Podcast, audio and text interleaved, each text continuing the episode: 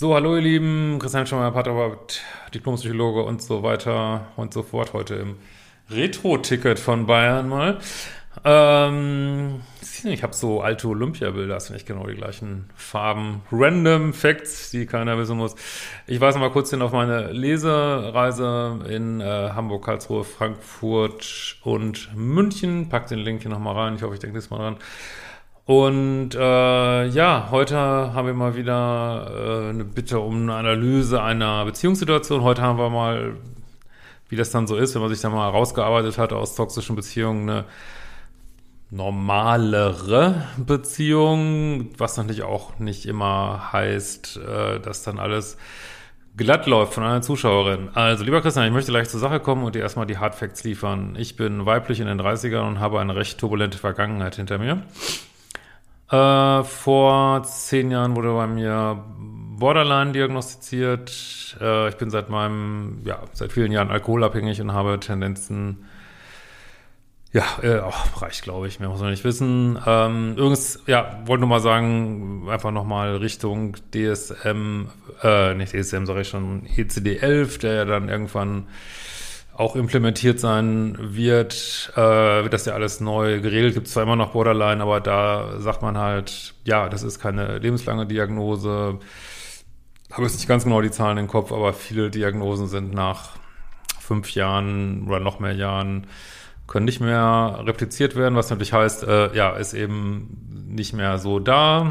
Äh, und das, das ja, finde ich sehr Ermutigend. Ähm, genau. Meine Kindheit war geprägt von einem dominanten, kaltherzigen Vater und einer Mutter, die mehr oder weniger die Taten meines Vaters stillschweigend abgenickt hat.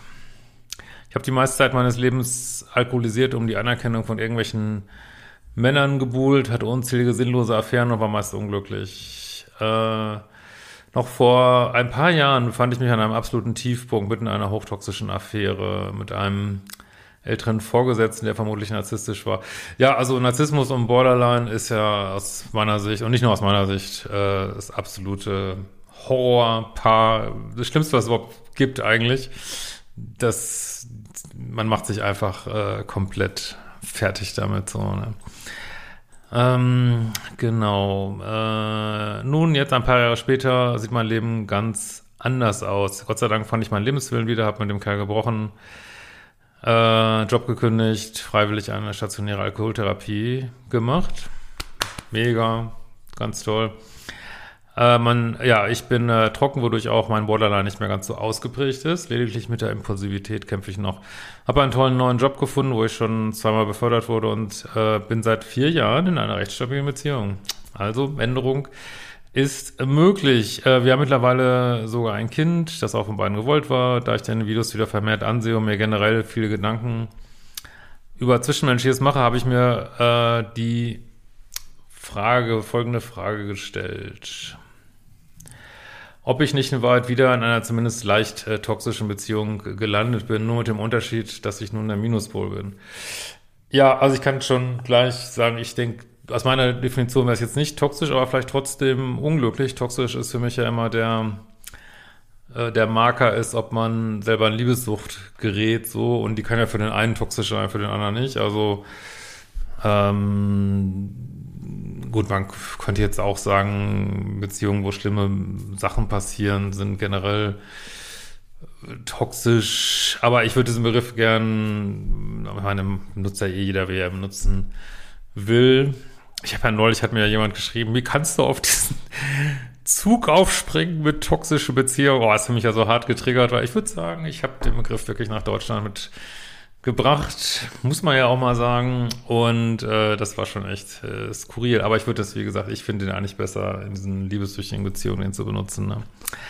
Gut, aber das nur dazu. Ähm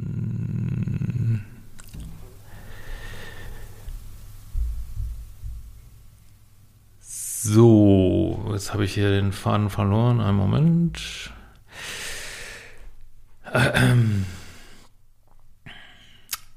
also mein äh, Partner ist äh, ja ein bisschen älter, geschieden, äh, hatten ein paar Kinder, äh, war ewig zusammen mit seiner Ex-Frau, hatte davor nur eine unbedeutende Beziehung. Ich habe ihn im Job als sehr ehrgeizigen, zielstrebigen Kollegen kennengelernt, der auch ja, wieder im Arbeitsleben, aber gut, irgendwo muss man ja jemanden kennenlernen, der auch keine Konflikte scheut. Im Privatleben ist er allerdings komplett anders, stark konfliktvermeidend und ein wenig verpeilt. Ganz generell ist er eher das Gegenteil von Männern, auf die ich früher abgefahren bin. Ich möchte den Begriff Beta-Mann nicht überstrapazieren, aber ich würde ihn definitiv eher da einordnen. Ja, also im Gegensatz zu anderen hier auf YouTube äh, behaupte ich ja auch, dass eine Frau eigentlich immer jemand will, der, ich sag ja immer, lieber an seiner Polarität ist, unabhängig davon, ob sie eine Affäre hat, ob sie eine Beziehung hat, also dass Frauen so gezielt es toll finden, Beta-Männer zu haben, ist mir jetzt persönlich ehrlich gesagt noch nicht untergekommen. Da habe ich so ein bisschen eine andere Meinung und sieht man bei dir jetzt auch wieder. Ähm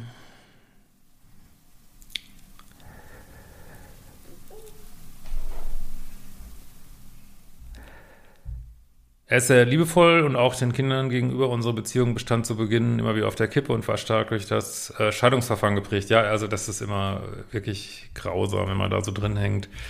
Ist auch immer die Frage, war er dann auch schon so bereit wirklich für eine neue Beziehung? Also Männer verlassen ja immer ungern ihre Höhle, ne? Total ungern mit den Kids und so, äh, also die meisten zumindest. Er hat mir immer wieder gesagt, er liebt mich und hätte auch wirklich nicht mit seiner Ex abgeschlossen. Ja, Worte sind ja geduldig, wissen wir ja. Dennoch hat er sich von ihrem Verfahren immer wieder um den Finger wickeln lassen.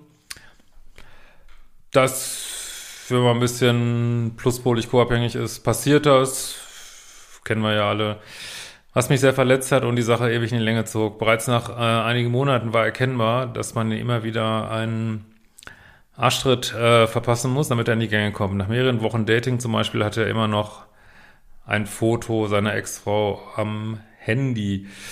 Gut, ist immer die Frage, ob das jetzt irgendwo in den Fotos ist äh, oder ob es das Hintergrundbild ist, sage ich mal. Ähm, aber gut, wie gesagt, diese einzelnen Sachen, ich finde, das ist immer schwierig, wenn man sich aus, aus einer wirklich jahrzehntelangen Beziehung rauslösen muss. Das ist ein langer Prozess, der Jahre dauert. Natürlich kann man da auch schon wieder eine Beziehung haben. Trotzdem, ich weiß auch, viele Menschen daten ungern oder viele Frauen daten ungern Männer, die gerade getrennt sind, weil die genau sowas keinen Bock haben, was glaube ich doch relativ häufig ist. Ja. Als ich ihn darauf angesprochen habe, meinte er, er hätte das Bild schon ewig dort und es nicht mehr bewusst wahrgenommen. Ja, wie gesagt, diese, es ist so jetzt diese Aufzählung, wo man immer guckt, ja, ist es vielleicht doch bisschen viel, dass er noch mit ihr beschäftigt ist. Also ich glaube, man kann da nicht so eine Sache jetzt so rausnehmen. Auch der Auszug von zu Hause wurde von mir quasi erzwungen. Ne? Das ist natürlich schon, auch das würde ich so ein bisschen Vorsicht walten lassen, auch so aus Gefahr von Dreiecken Männer zu daten, die noch immer noch zu Hause wohnen. Aber gut, es kommt vor, ne? Man findet keine neue Wohnung. Äh, also das, wie gesagt, das kann alles passieren und viele sind in diesem Umbruch von der letzten Beziehung. Also, dass man jetzt nicht grundsätzlich sagt, die daten wir auf gar keinen Fall, kann ich auch verstehen. Naja.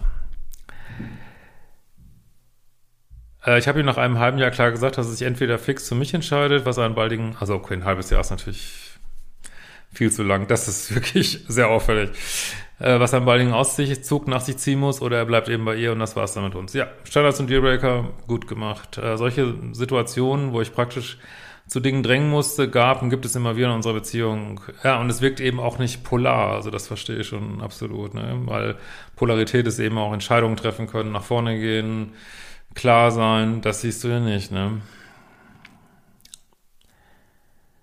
Jetzt kann man natürlich sagen, ja, kann ich verstehen, aber du machst das schon richtig, dass du sagst, interessiert mich jetzt nicht. Also ich muss auch mal auf uns jetzt gucken, auf mich, ne, was ich brauche und ja, finde ich absolut richtig. Ne. Dafür uns beide klar war, dass wir irgendwann zusammenziehen wollen, wusste ich, dass ich selbst massiv dahinter sein musste. Ja, aber ist so ein bisschen das Problem, dass du ihn ein bisschen früh vielleicht kennengelernt hast. Äh, ich könnte mir vorstellen, wenn er erstmal jetzt alleine gewohnt hätte und siehst, oh, das ist irgendwie auch ganz cool ähm, und mal gucken, wie es, und jetzt auch, ja, jetzt hätte ich wieder Lust, vielleicht mit jemandem zusammenzuziehen. Also, so hast du jemanden, der ist einfach nicht klar irgendwie, ne? Äh, er musste dahinter sein, Regeln des Zusammenlebens bei den Kindern einzuführen. Ja, jetzt übernimmst du die ganze, kommst du quasi so in die männliche Polarität, dass du musst Sachen regeln, dich drum kümmern und das nervt dich halt, ne? Und findest du unattraktiv, ne? Ja. Trotzdem natürlich grundsätzlich guter Schritt, dass du jetzt nicht so Bad Guys äh, datest, wo es dann wieder toxisch wird. Äh, ja, es ist halt dieses, dieses Dazwischen zu finden, ne? das ist halt so der Königsweg und ist nicht leicht, aber äh, grundsätzlich möglich. Er war heillos überfordert, ich habe nie an seinen Gefühlen gezweifelt, jedoch habe ich durch seine ständigen Untätigkeiten langsam das Vertrauen in ihn verloren. Also ich kann das bis hierhin alles komplett nachvollziehen, vor allen Dingen, wenn du siehst, dass es auf der Arbeit schon geregelt kriegen kann, ne? Fühle mich sehr unter Druck, ständig sein Leben zu regeln und bin vom Mental Load erschlagen. Also, ja, es erschöpft dich, ne? Er hingegen kann das nicht nachvollziehen. Er sei eben der gemütliche Typ, würde alles schon irgendwie laufen, aber eben ohne Plan und langsamer. Ja, auch das ist Gegenteil von männlicher Polarität. Äh, ja, das ist so, ja, er, er ruht sich quasi aus auf, auf dir und auf seiner Ex irgendwie. Und man, da gibt es viele Männer, die so inaktiv sind. Ähm, ja, aber da kannst du letztlich nicht, wenn du hast es, denke ich, klarst gesagt, wenn ich das so richtig höre. Und er nimmt es einfach nicht ernst, ne, dass das für dich unter Umständen irgendwann ein Dealbreaker wird. Und ja, ich finde es auch nicht, ich meine, es alles, wie gesagt, das gibt's alles, aber so richtig fair ist das natürlich auch nicht, ähm, sich da so darauf aufzuruhen, ne? Muss ich schon echt sagen. Und klar nervt dich das total, ne? Also versuche ihn nicht zu retten, ne? Also, das ist ja auch manchmal ähm, so ein ja, also du willst nicht gerettet werden müssen unbedingt, aber du solltest auch nicht andere auch nicht an versuchen, jetzt so Männer zu retten. Ich meine, du schreibst jetzt nicht so wie jemand, der so ein typisches Retterthema hat, aber äh, trotzdem, es ist irgendwann ist es einfach zu viel, ne? Ja. Äh, ich bin aber jemand, der Kontrolle, Sicherheit und Pläne braucht. Zusätzlich kommt die für mich schwierige Patchwork-Situation, wo wir sehr unterschiedliche Auffassungen von Erziehung haben. Ist bewusst, dass es für mich gesünder wäre, ich würde mich hier mehr rausnehmen. Oft habe ich den Eindruck, dass er ohne mein Zutun komplett stagnieren würde und uns die Kinder nur auf der Nase rumtanzen würden. Es geht mir also durchaus auch darum, meine eigenen Grenzen gewahrt zu wissen. Ja, also wenn du dich vor allen Dingen auch noch um seine Kinder kümmerst, musst du echt aufpassen, dass, ja, weiß ich nicht, dass du nur am Machen bist und kriegst eigentlich nichts raus irgendwie, ne? Das führt dazu, dass wir regelmäßig diskutieren und streiten und nicht vom Fleck wegkommen und ich mich nicht mehr wirklich wohl in dieser Beziehung führe. Ich habe ihn kürzlich darauf angesprochen, dass wir sehr unterschiedlich wären und nur noch streiten würden. Er war daraufhin äh, richtig verwirrt. Er würde das nicht als Streit empfinden. Tatsächlich ist es aber wirklich so, dass ich oft massiv auf ihn einrede und er komplett zumacht.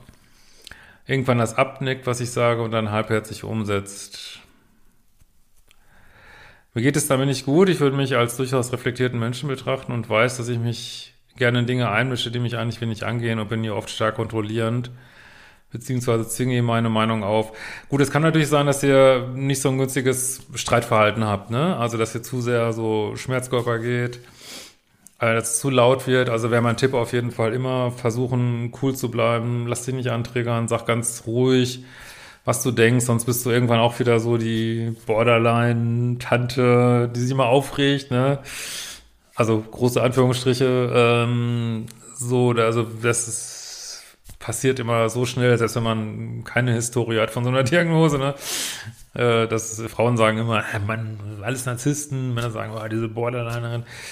Ähm, nee, also bleibt da, versucht da wirklich ruhig zu bleiben, aber on point, ne? Dass du sagst, nee, es geht nicht, ne? Also, also ich glaube schon, dass das wichtig ist, dass du dich hier abgrenzt und du bist ja schon in der Gefahr, zu viel zu machen, ne? Aber klar, du kannst, äh, das ist immer so ein feiner Unterschied zwischen Standards und Dealbreaker setzen. Wie gesagt, macht mal mein Modul 1 dafür. Und ähm, äh, oh, aber sie dem anderen nicht aufzwingen. Ne? Also ich, du kannst sagen, so, ich möchte mein Leben so nicht leben. Das ist ein ruhiges Setzen von Standards und Dealbreakern. Du ganz persönlich musst, du musst dich jetzt ändern und du musst das und das machen. Das wäre Meinung aufzwingen. So, ne? Das ist ein feiner, aber wichtiger Unterschied. Äh, das war äh, das, was ich eigentlich nicht verstehe, dass er sich nicht dagegen behauptet. Ja, ja da kommen wir jetzt, sagen die äh, Red Pillar und so weiter, das ist ja immer Shit-Test, also äh, ist, glaube ich, auch ein bisschen was dran, äh, aber ich glaube, es ist auch insgesamt menschlich immer wieder, wenn da so Lücken entstehen, dass man testet, ne? So wie stark ist denn jetzt der Partner, wo ist denn eigentlich die Grenze? Wir Menschen neigen dazu, obwohl das eigentlich nicht so ein guter Zug von uns ist, wenn da jemand so einen Raum aufmacht, ähm, ja, dass, dass man diese Grenzen dann ausnutzt. Aber ehrlich gesagt macht er das ja auch, ne? Also er nutzt diesen Raum, den du aufmachst, dass du äh, zwar viele Sachen sagst, aber sie nicht knallhart umsetzt, nutzt er den Raum, äh, ja, also schon sich ein bisschen auszuruhen auf der ganzen Situation, das macht er ja auch, ne?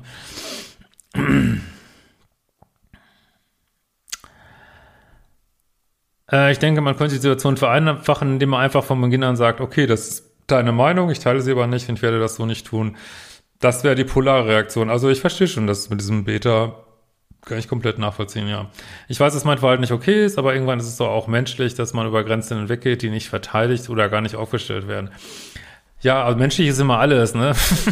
also wenn du ein zu krasses Streitverhalten hast, würde ich da auf jeden Fall dran angehen und nicht sagen, äh, okay, er ist ja hier so puschelig, macht nichts und deswegen ist es okay, wenn ich mich so vielleicht laut über ihn aufrege. Nee, es ist trotzdem, na klar, also ein bisschen frische Parkkommunikation muss man natürlich immer haben, aber es ist trotzdem eigentlich nicht okay, weil natürlich soll man versuchen, ruhig äh, zu reden und äh, nur weil du da vor eine Wand läufst, also vielleicht äh, ist das so dein Gefühl, ich sehe übrigens nicht so richtig, wo du hier einen Minuspol rutscht, weil weiß auch nicht, ob er jetzt unbedingt Minus, aber äh, du, du prallst ja ab an so Mauern bei ihm eigentlich, ne?